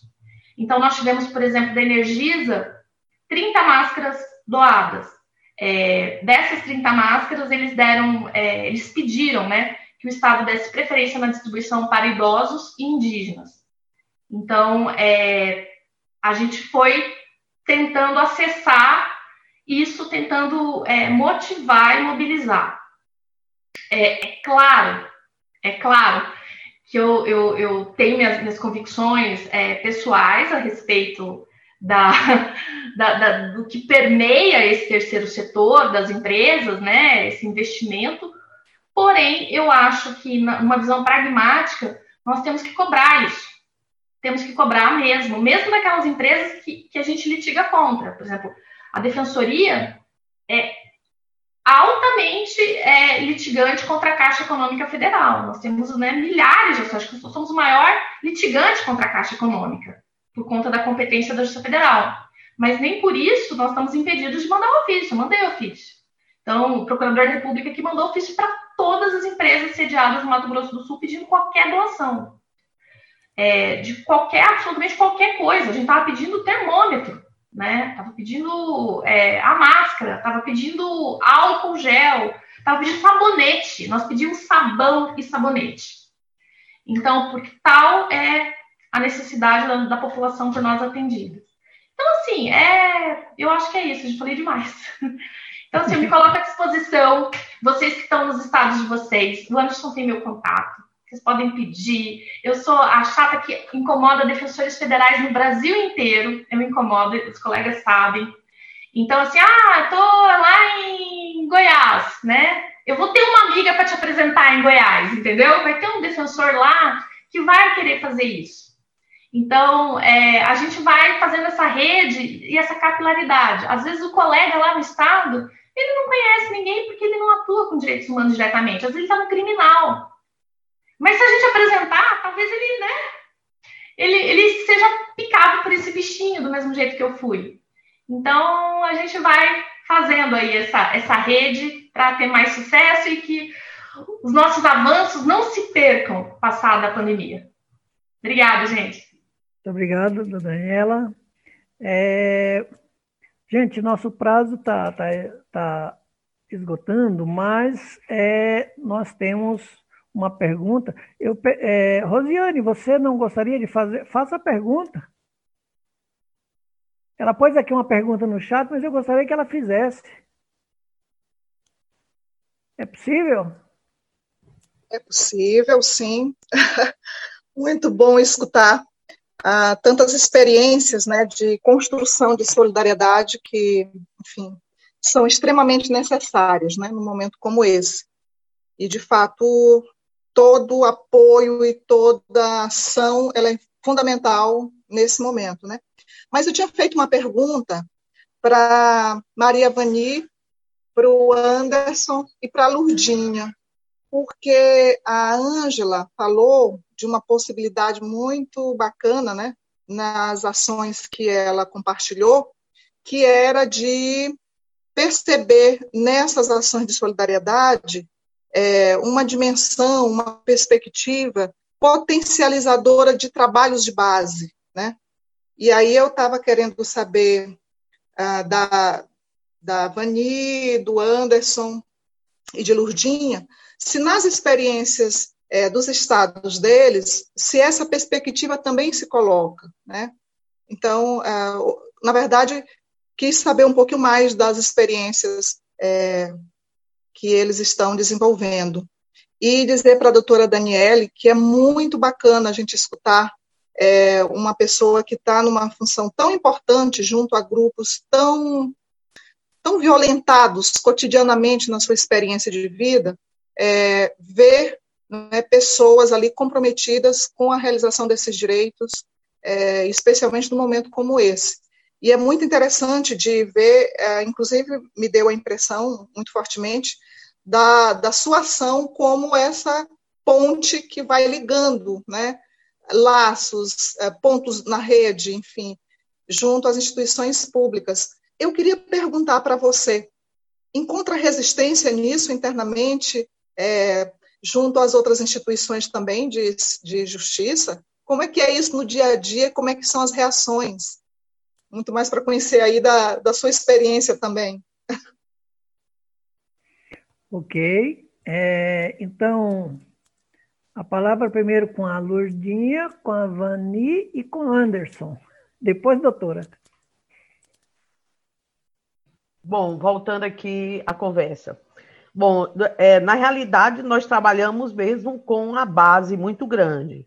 Quando, quando nós iniciamos o trabalho da o trabalho na distribuição das cestas básicas, nós, é, fomos, nós nos juntamos, nos reunimos e é, é, agregamos forças com a, a, uma rede de solidariedade que é formada pelas igrejas evangélicas.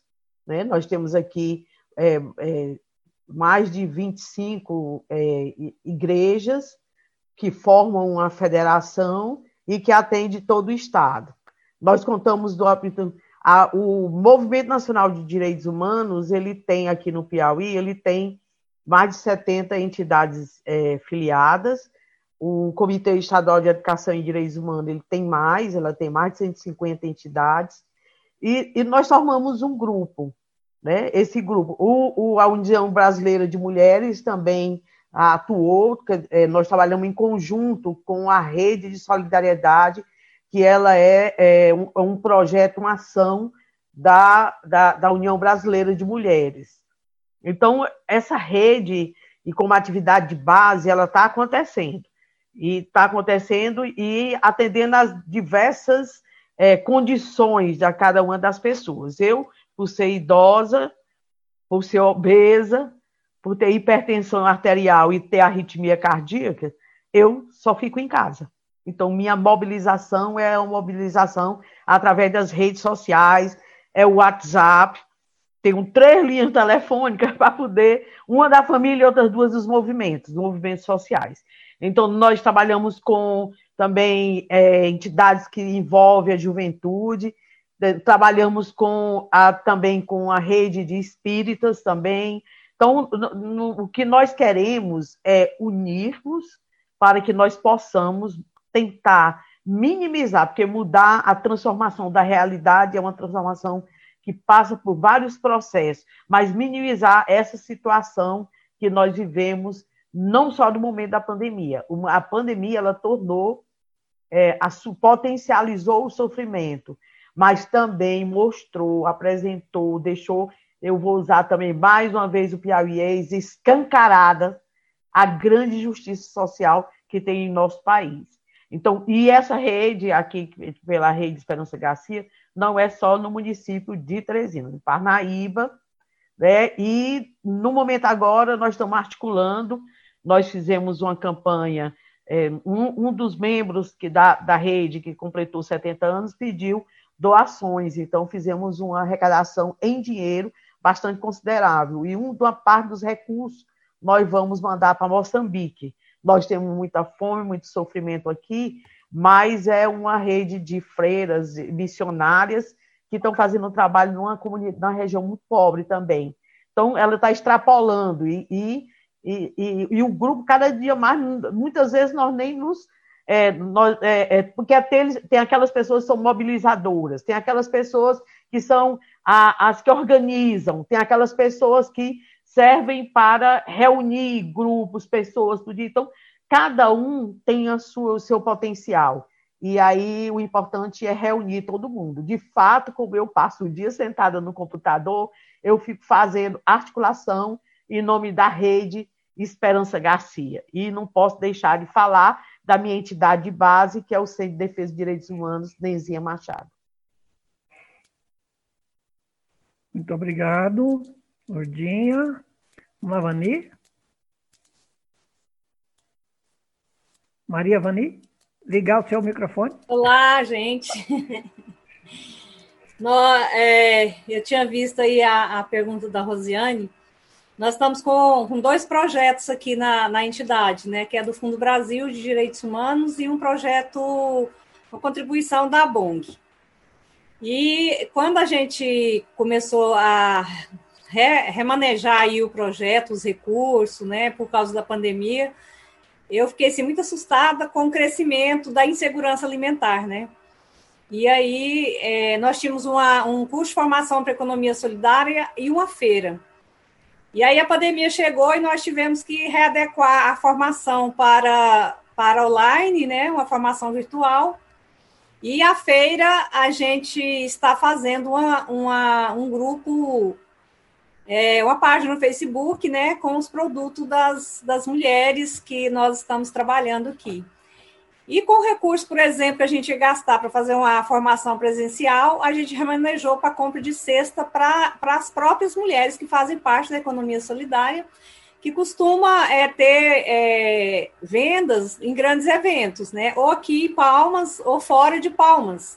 E como não está tendo grandes eventos, né, essas pessoas que vivem da economia informal estão numa situação financeira bem complicada, bem difícil, inclusive pessoas que têm MEI, né, e, e não estão recebendo aí nenhuma, nenhuma ajuda, né, é, do governo federal para quem tem MEI, né, que são os micros empresários mesmo, que é aquele que, que vende é, é, lá na, no ponto de ônibus, né, os pequenos mesmo.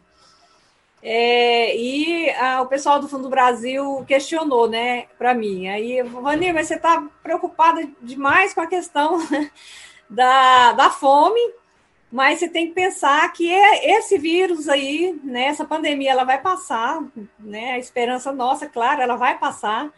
E essa questão aí da, da, da violência contra a mulher, do racismo, é, da violação de direitos humanos, vai, vai continuar.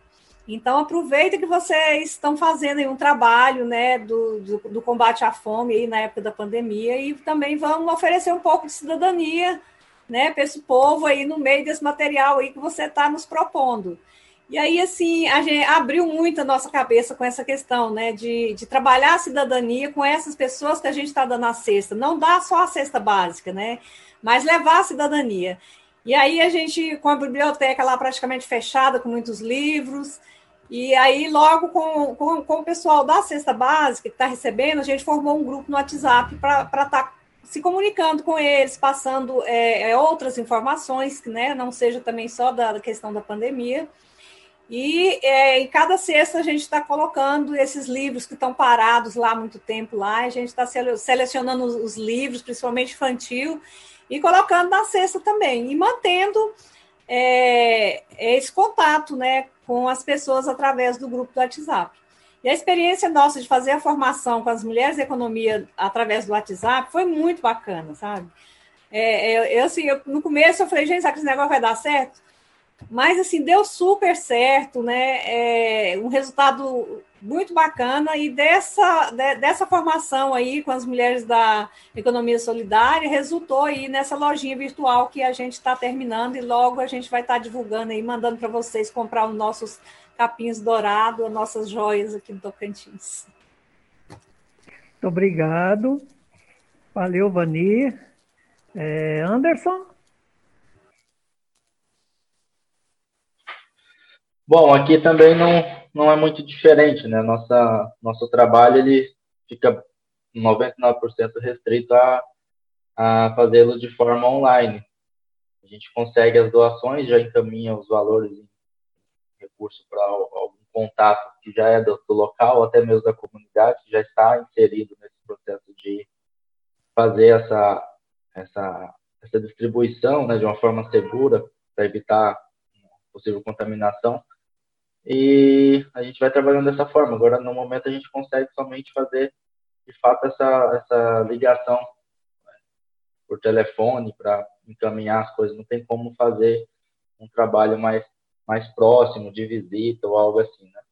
A gente está com algumas coisas em andamento, né? Agora, sexta-feira, a gente possivelmente vai conseguir concluir a perfuração de um poço lá no Poço Artesiano na reserva de Dourados, que vai conseguir abastecer é, praticamente toda a, a, reserva, e tudo feito assim, por telefone, alguém que fica lá na localidade que está tendo um contato com um devido cuidado com a comunidade vai fazer a, a, o trabalho lá e a gente vai trabalhando por casa, né, movimentando essas, essas barreiras, essas doações, essas articulações aqui por casa, mas diretamente é, com as pessoas que a gente já tem mesmo contato, já tem um vínculo, já tem um, um conhecimento já antigo. E assim a gente vai conseguindo fazer o acompanhamento, divulgar as coisas que estão sendo feitas, fazer mais, mais campanhas, abrir mais canais de, de, de meios, né, de que possa a gente fazer com que as comunidades tenham um, um mínimo de auxílio nesse momento. Acredito que seja isso o que dá para a gente conseguir fazer de mobilização nesse, nesse momento. Obrigado, Anderson. Daniele? Rosiane fez uma maldade comigo, fez uma pergunta difícil de responder, difícil demais. né? É, é, eu acho que a pessoa que tem um cargo público, ela é um extrato da sociedade. Né? O, o concurso ele não avalia a vocação, né? É o concurseiro, é o sujeito que estudou, passou. Então, as carreiras recebem pessoas de todos os espectros que vocês podem imaginar né? Eu vou ter desde o sujeito é, filho da, da, elite, que estudou numa escola privada a vida inteira e vivia num condomínio fechado, e ele vai ser defensor público, gente. Ele vai ser defensor público porque ele passou na prova. A gente tem é, tentado cada vez mais nessa discussão de, de existência de defensoria, tentado colocar no concurso avaliações que filtrem né, pessoas um pouco mais vocacionadas aos direitos humanos, porém é um risco. Assim como o juiz, né? Que normalmente a gente diz o juiz normalmente é um homem hétero branco. Por quê? Né? Porque é lógico que esse sistema de, de escolha no Brasil acaba selecionando as pessoas que têm condições econômicas de estudar, de não trabalhar e ficar só estudando, né? Enfim, isso é muito ruim, né? Isso é muito ruim para o país, claro, né? Porque além da, de não ter a questão da representatividade, eu tenho muito mais dificuldade de é, convencer essa pessoa que não viveu na sua pele, né, as dores da, de estar e de sofrer é, as vulnerabilizações impostas pelo Estado, eu tenho muito mais trabalho com ele. Mas não é impossível, não é. Não é impossível porque, de alguma forma, o ser humano é, ainda tem, eu acho, alguns, né, a maioria, ainda tem empatia pela dor do próximo. É, o que a gente tem que fazer é quebrar essa barreira, a gente não pode desistir, né? Lógico, a gente tem que mudar, tem que mudar essa estrutura de Estado, e aí eu acho que é uma luta de muito mais de vocês do que nossa, porque é uma luta dos movimentos sociais, e isso tem que mudar efetivamente. E uma das coisas também que, que eu acho que ajuda um pouco a defensoria é a figura do ouvidor externo, né? Que as defensorias dos estados já têm, que são pessoas normalmente ligadas a movimentos sociais que exercem esse cargo. Isso traz para dentro das defensorias os movimentos sociais. Isso mudou a face da defensoria no Brasil, defensoria pública. É, e hoje nós, nós somos muito mais é, da rua do que os juízes e os promotores, porque temos essa figura ali cobrando da gente. Eu acho que isso também pode ser feito, tanto com o Ministério Público quanto a magistratura, mas a gente não pode desistir do caminho enquanto isso. Enquanto não se tem isso, a gente tem alguma forma de tentar sensibilizar, seja através dos comitês, né, dos conselhos estaduais. Eu acho que isso funciona. Ah, Conselho Estadual de Não, vai não tem lá um promotor, tem lá um defensor, essa pessoa mesmo na. Ah, Comitê de refugiados, imigrantes, tem delegados da Polícia Federal. Hoje a gente tem apoio, por exemplo, de delegados da Polícia Federal aqui, porque tem essas pessoas que tem esse viés um pouco mais da empatia pelo próximo, a gente consegue identificar elas em cada instituição. Então é um trabalho árduo, não é fácil, mas ele é possível. Ele é possível. É, existem também as defensorias, nos últimos anos, a gente tem é, estabelecido as ações afirmativas. Então, a Defensoria da União, por exemplo, já tem ação afirmativa para negro há algum tempo, e recentemente, nos últimos anos, nós conseguimos estabelecer as ações para indígena.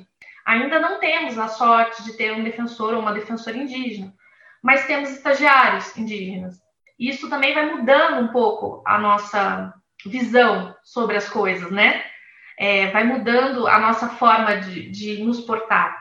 A vinda, por exemplo, dos cotistas negros para a defensoria já trouxe uma nova, uma nova cor, assim, e uma nova visão. São jovens é, muito atuantes. Nós temos uma colega que residia no Morro do Chapéu Mangueira, no Rio de Janeiro, e hoje ela está num grupo de trabalho étnico-racial na DPU, e é uma colega extremamente atuante no movimento negro. Então, isso já deu uma sacudida em todo mundo, né? Porque ela tem lugar de fala muito forte. Então, é isso. Eu acho que a gente tem que. Não pode nos deixar abater pela presença do homem hétero branco, né? Opressor. Tem que chegar tentando mudar essa realidade mesmo. Muito obrigado, Daniele. Eu é, posso uma fazer. Pergunta aqui. Você me veio... permite depois fazer uma só uma uma observação. Eu, eu espero as perguntas na hora de, de, de Faça despedir. logo. Ah, bom, eu, eu terminei esquecendo é, de explicar por que o nome Esperança Garcia, né? A rede Esperança Garcia. Esperança Garcia foi uma escrava que morou na região de Oeiras, primeira capital do Piauí, que em 1770 teve a ousadia de aprender a ler e escrever, entendo que a ousadia aqui está entre parênteses, e escreveu uma carta para o rei de Portugal denunciando os maus tratos, a falta de oportunidade de estudo. E a OAB aqui no Piauí, é, através de uma resolução, e nós estamos lutando para essa resolução nacional, considerou a Esperança Garcia a primeira advogada mulher é, do estado do Piauí. E eu acho que do Brasil também, sabia? Porque uma, uma escrava no interior do Piauí ter essa coragem de mudar. E, essa, e a coragem, ela caminha junto com a esperança e a indignação. E é isso que nós temos que ter. Era importante fazer esse registro da, e homenagear a Esperança Garcia. Ah, que beleza! Muito bem. Pois bem, nós temos uma pergunta aqui que veio pelo Facebook, que é do Rubens Silva, lá de Taubaté, São Paulo. E ele está perguntando o seguinte: primeiro, fazer uma consideração. Todo dia participamos aqui em casa de várias lives importantes como esta. Sinto falta, porém, de mais articulação e promoção conjunta dessas lives. Um tipo de central de lives democráticas e populares como vocês pensam as lives no, esperado pós-pandemia e sua relação com participantes? A perguntinha danada, né? Posso, posso é, dar ah, um palpite? Bom, eu acho que nos aproxima. Aproxima. Nós temos um, nós temos um, o que é que nos une aqui nesse momento? né? É, o que, o, qual, é o, qual é o padrão que nos une nesse momento é, em que nós vivemos, em outros momentos anteriores à, à, à pandemia e depois pós-pandemia? É acreditar e, da importância e da dignidade da pessoa humana e lutar para que seja garantido todos os direitos e que não aconteça a, a, a, que a justiça social ela, ela venha cada vez mais. Então, você numa, numa live, você tem mil, mil assim, é incontável. Você tem dias que você tem que escolher. Então, é, nos aproxima. Eu conheci o trabalho da Vani, da Daniela Osório, do Anderson, sabe? Todas as pessoas que falaram aqui é extremamente importante, porque você passa a ser, nós passamos a tomar conhecimento de ações que são desenvolvidas por outros grupos e as experiências, elas enriquecem o nosso olhar. elas enriquecem a nossa ação. E elas também, e essas pessoas, todos que estão aqui, nós vamos poder, um momento, alguma hora, recorrer, pedir apoio através do conhecimento, apoio através de seus contatos e nos fortalecer. Agora, é, é uma rede só se mantém quando as pessoas desejam. Dizem que dois só brigam quando dois querem. Do mesmo jeito, uma rede de solidariedade, ela só se mantém firme, coesa, se todo mundo desejar e quiser continuar nessa rede de solidariedade, que não seja só uma ação durante a pandemia. Muito obrigado. É, quem, se, quem se arrisca? Posso? Eu. Pode. Vai, Ângela. Acabei de falar, fala aí. Tá. É, então, ó, eu acho que uma, um grande desafio nosso, de fato, é a articulação. Acho que a articulação das lives, das lutas, das campanhas de solidariedade, é, de monitoramentos de violações de direitos humanos. Só para vocês terem ideia, eu estou participando de quatro monitoramentos diferentes por, organi por rumos diferentes, assim, né? E eu faço a mesma pergunta: por que, que não nos articulamos em torno de uma única é, ferramenta, né? E acho que essa boa problematização aí em relação à live é nós temos que fazer esse debate sempre, né? Então, e nós precisamos, só temos essa, eu acho que essa beleza de participar dessa atividade hoje, né? E compartilhar lindas experiências. E fico, inclusive, muito feliz com essa que a Daniela da DPU é, relata, e assim, dizer para ela que queremos e sonhamos muito que essa rede aí dos defensores públicos que venha assim para Goiás, passem contatos e podem optar e priorizar população em situação de rua, mulheres quilombolas, sem teto, enfim, né, famílias da periferia eu acho que é sempre bem-vindo, né? E isso só é, foi possível e é possível por conta dessas articulações que vão se construindo. Agora, em relação à comunicação, é, pós-pandemia, assim, é algo que talvez não saberemos ainda dizer, mas com certeza nós não conseguiremos ficar fora dessa ferramenta. Historicamente, nós temos uma dificuldade com comunicação. É, temos comunicadores aqui, né? Lourdinha e a Vanir tem se mostrado uma comunicadora nata, popular. É, mas, assim, e nós precisamos ousar mais e aproveitar essa ferramenta é, das redes sociais, né? Tem aí dificuldades, tem um monte de desafios, tem alguns bloqueios e receios, mas nós precisamos colocar na nossa agenda como uma ferramenta, não como uma questão de lazer, de postar alimentos, né? Ninguém dá, tem paciência para isso. Mas é, isso nos chama a atenção. Eu gostaria só de aproveitar a intervenção, né? E dizer que aqui, por exemplo, nós conseguimos, através dessa palavrinha-chave aí, né? Articulação, unidade, uma rede de psicanalistas que estão atuando contra o corona. Isso é, são média de 30 psicanalistas e eles estão fazendo acompanhamento da saúde mental, de lideranças, de movimentos, de lutadores e de pessoas que, que assim, são diversos impactos, né?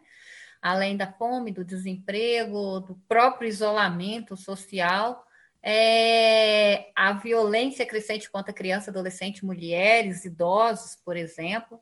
Mas isso, assim, eu acho que é tão bonito, né? Que eu até tinha me esquecido de falar. Então, estou fazendo aqui algumas coisas que foi lembrando durante a fala, né? Assim como outras iniciativas das comunidades, como a província dos dominicanos, né? E é muito em diálogo aí com a pergunta anterior também, é, nós precisamos sempre relacionar, na minha é, opinião, né, assim, essa questão das campanhas de solidariedade com a luta por direitos em torno de uma perspectiva de superação. Nós temos que ousar, e acho que essa é uma tarefa de todos e todas, né? Então, por que não, dentro das cestas que, que, que vão para a população em situação de rua, dizer, né? É, uma frase, um texto pequenininho, colocar lá dentro da cesta, é um diálogo, é uma forma de comunicação e assim por diante, né? E mais do que isso, na nossa, na, na, na nessa articulação da luta por direitos, é, precisamos ampliar, é, por exemplo, o auxílio emergencial e lutar por outras políticas é, que nesse momento é básico, né? De renda básica, assim. Então, mas muito boa pergunta e de fato nos dá uma, uma mexida nos provocando essa ferramenta que nós utilizamos, utilizávamos pouco, ou às vezes apenas para comunicar as ações que fazemos, e muito menos para promover um debate direto com e organizando e articulando todo mundo, né? Então, acho que essa campanha Todas as Vidas Valem é esse objetivo de unidade, de articulação nacional, em defesa da vida, defesa absoluta, defesa intransigente.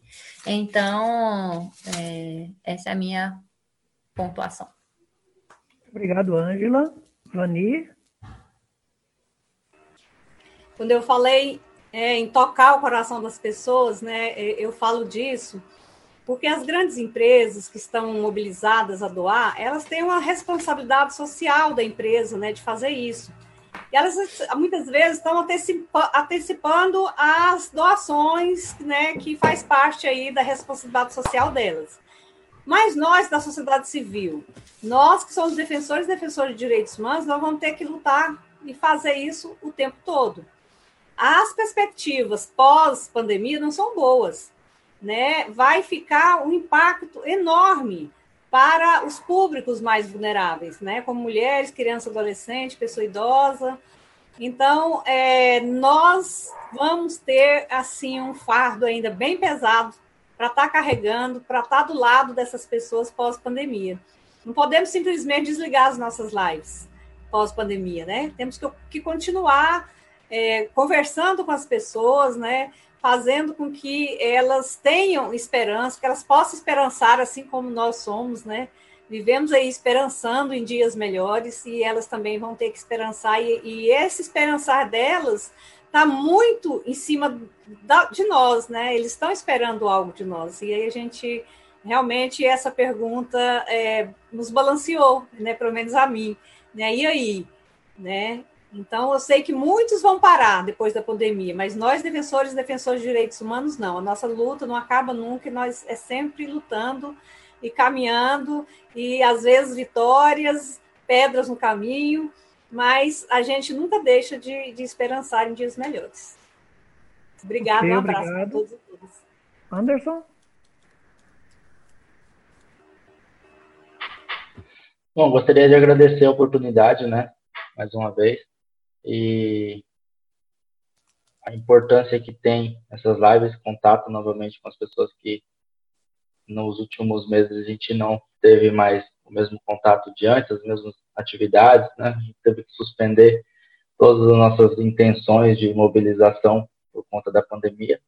Muito, muito importante revê-los e continuarmos conectados para que a gente consiga manter a nossa mobilização, o nosso trabalho enquanto defensor e defensor de direitos humanos. Aqui em Mato Grosso, a gente só tem a agradecer a, a essa iniciativa da sociedade maranhense, aqui no nosso estado e em todo o país. E contem com a gente. Que tiver o nosso alcance aqui dentro de Mato Grosso, a gente está à disposição para poder trabalhar. Muito obrigado. Daniele? Vou agradecer, me despedir do pessoal, me colocando à disposição para fazer essas pontes aí que são tão necessárias entre defensores e, e vocês. É, aí no Maranhão tem um colega muito atuante, que é o Yuri, que trabalha com população quilombola há muito tempo. Então, assim, e aí os outros estados têm outros colegas, o Anderson tem meu contato, fiquem à vontade, viu? Obrigada. Muito obrigado, doutora. É, aqui tem algumas a Veroni, Veroni Martins, lá de, do Piauí, está dizendo boa tarde, companheira Lourdinha. Acho que é do Piauí. Boa tarde, companheira Lourdinha, Vania, Ângela e demais companheiros. O grande desafio é a mesma articulação. Precisamos fazer a, a Veronia do A Veronia do Tocantins. Ah, é do Tó, olha aí. É, porque eu, via, eu fui muito ao Tocantins em um trabalho é. de educação em direitos humanos. Precisamos fazer esse debate para seguirmos em nossa luta e resistência. Ok? A Maria Auxiliadora Antunes diz lá no Facebook também. Bom, muito bom ouvir você sobre várias iniciativas de solidariedade, muitas ações importantes. Que outras lives como esta aconteçam. É bom, gente. É, muito obrigado a todos e, e você, Anderson e a todas aquelas pessoas que nos acompanharam é, aqui no, no, Zoom ou lá no Facebook. É, nós estamos, de fato, propondo continuar com as lives. Não sei se vai ser do mesmo formato. É, a, a, gente acha que é, as lives precisa trazer o um encantamento, né? não só a denúncia. Mas o encantamento tem que servir para denunciar. Né? Tem que ter música e poesia. Não é verdade? Música e poesia. Então, é, nós estamos pretendendo continuar com as lives.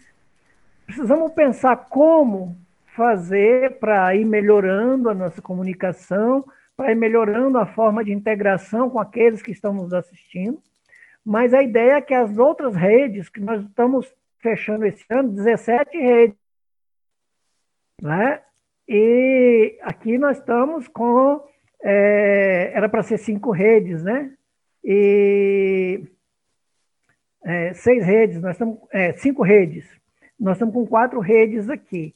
A ideia, então, é fazer com todas as outras, trazendo as experiências, né, de, de trazendo as experiências é, de boas ações, de ações é, de solidariedade, porque a solidariedade, é, nós estamos entendendo que ela é uma forma de encantamento, não é?